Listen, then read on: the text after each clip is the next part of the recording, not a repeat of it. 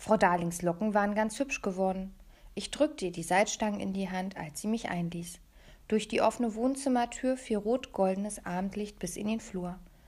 Da hängen überall kleine Bildchen im Plastikrahmen an den Wänden, meistens mit gezeichneten kleinen Kindern drauf, die ganz große Augen haben und zum Beispiel vor dem Eiffelturm stehen oder auf einer Brücke in Venedig.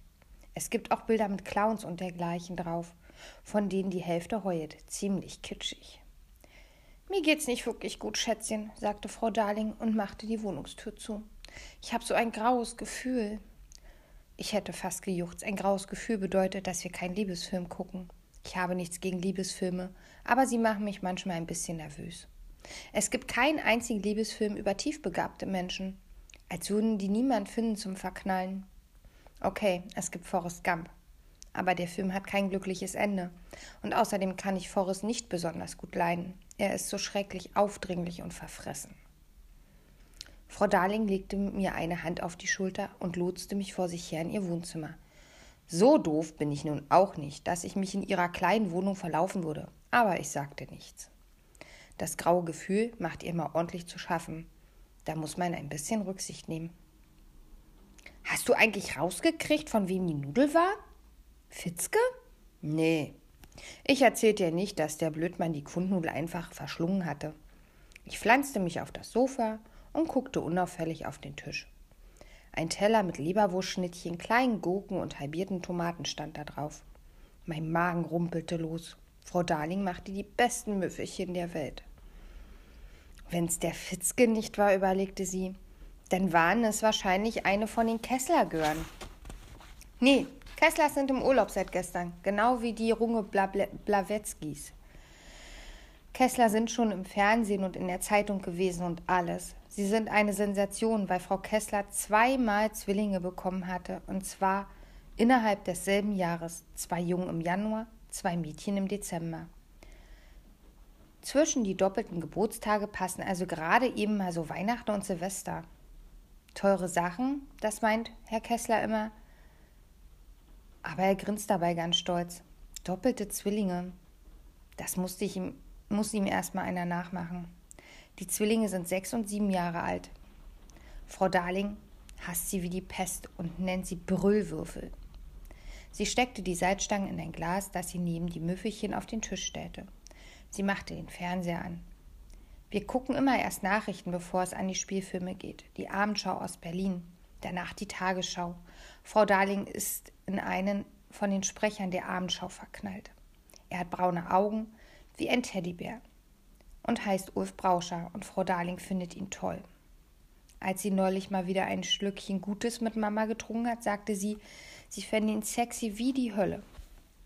Heute guckte Ulf Brauscher ganz ernst mit seinen braunen Augen, denn natürlich ging es in der Abendschau um Mr. 2000 und das freigelassene Kind aus Lichtenberg.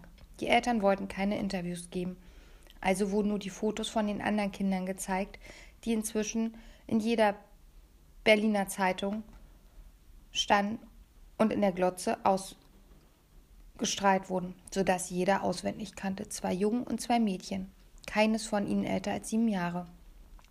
Alle lächeln auf den Fotos, bis auf die kleine Sophia aus Tempelhof. Kinder sehen eigentlich immer niedlich aus, selbst wenn sie hässlich sind. Aber die kleine Sophia ist eine Ausnahme. Das bekannte Foto von ihr ist wenig unscharf, aber selbst darauf sieht man, wie dicht ihre Augen beisammen stehen, in ihrem total flachen Mondgesicht. Sie hat schmale Lippen, die fast so farblos wie die dünnen Augenbrauen sind. Ihre blonden Haare hängen strähnig auf den Schultern.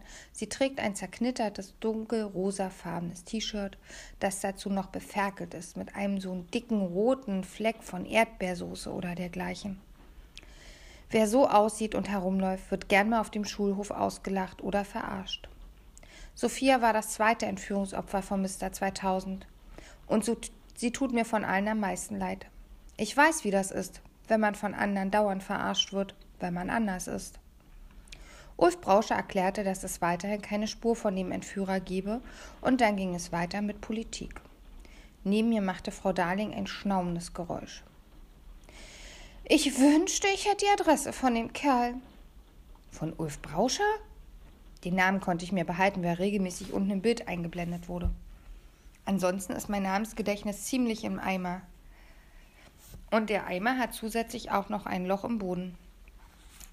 Nee, von dem Aldi-Kidnapper. Frau Darling schob sich eine halbe Tomate in den Mund. Dem würde ich gern mal eine persönliche Einladung schicken. Sich eine von den Kesslergörn abzuholen. Für die Eltern wäre das nur halb so schlimm, weißt du? Sie hätten ja auf jeden Fall immer noch ein Kind im Petto, das genauso aussieht. Was ist im Petto? Übrig. Das Problem mit den Fremdwörtern ist, dass sie oft was ganz Einfaches bedeuten, aber manche Leute es lieber kompliziert ausdrücken. Frau Darling schob ein Gürkchen hinter der halben Tomate her. Es gab kleine Kracher, als sie darauf herumkaute. Dann leckte sie sich die Finger. Wäre auf jeden Fall kein Verlust, wenn du mich fragst. Sie schnaubte nochmal.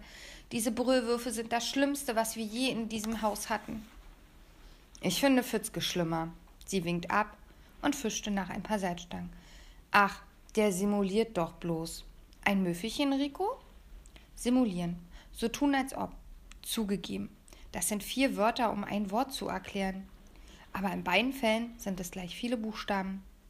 Da könnte man das auch gleich so sagen, dass es jeder versteht. Ich schnappte mir ein Müffelchen und zog ein Stück Gurke. Frau Darling kaute ihre Salzstangen und dann griff sie plötzlich nach der Fernbedienung, stellte den Ton vom Fernseher ab.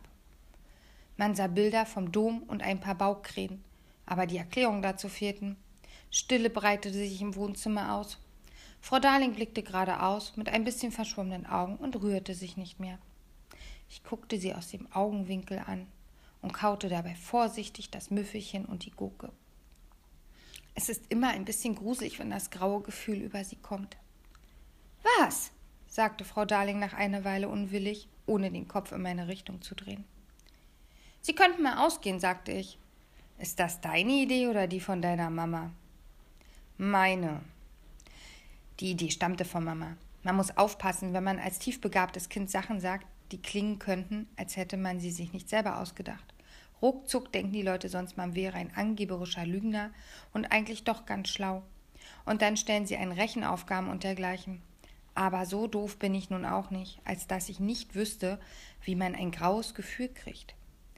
Man kriegt es, wenn man einsam ist. Und andere Leute trifft man nur mal so, wenn man ausgeht oder sich jemand im Internet sucht. Ich habe keine Ahnung, wie alt Frau Darling ist. Bestimmt schon fast 15.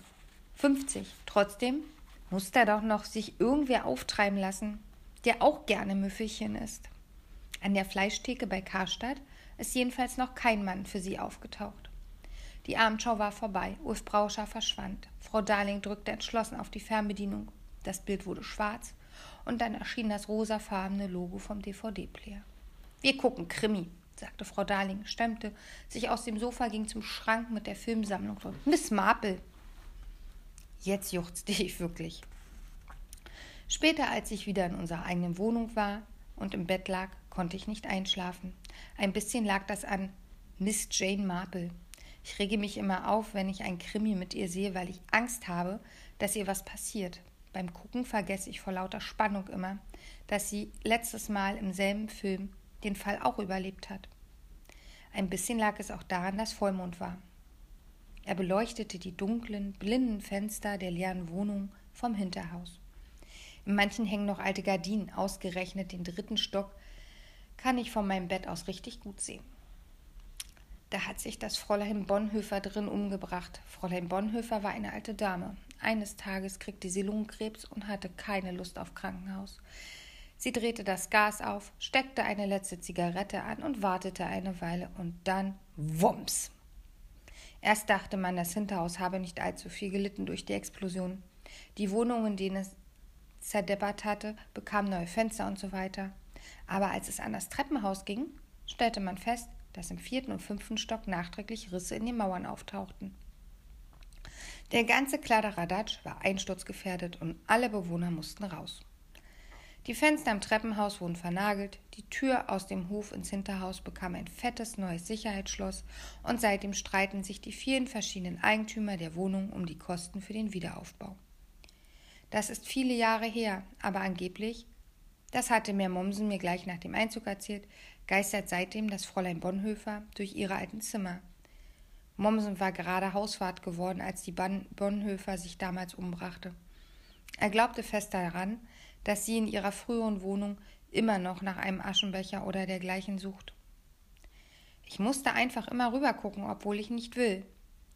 Ich habe schon oft überlegt, Mama darum zu bitten, Gardinen aufzuhängen oder ein Rollo, aber dann denkt sie vielleicht, ich wäre ein Weichei.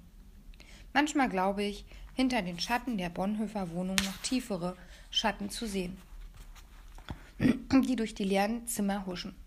Ich weiß zwar, dass ich mir die tiefer Schatten nur einbilde, aber das macht die Sache nicht leichter. Vor allem dann nicht, wenn man dringend auf Klo muss, sich aber nicht traut aufzustehen. Und ich habe mich noch nie getraut, wenn Mama nachts auf Arbeit ist und ich allein in der Wohnung bin. Ich habe schon seit ein paar Jahren nicht mehr in die Hose gemacht, so wie früher.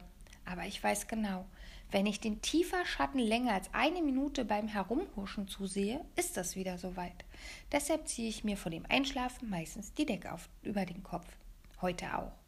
Und unter der Decke dachte ich noch an Oskar und daran, ob ich ihn niemals wiedersehen würde. Dann schlief ich ein.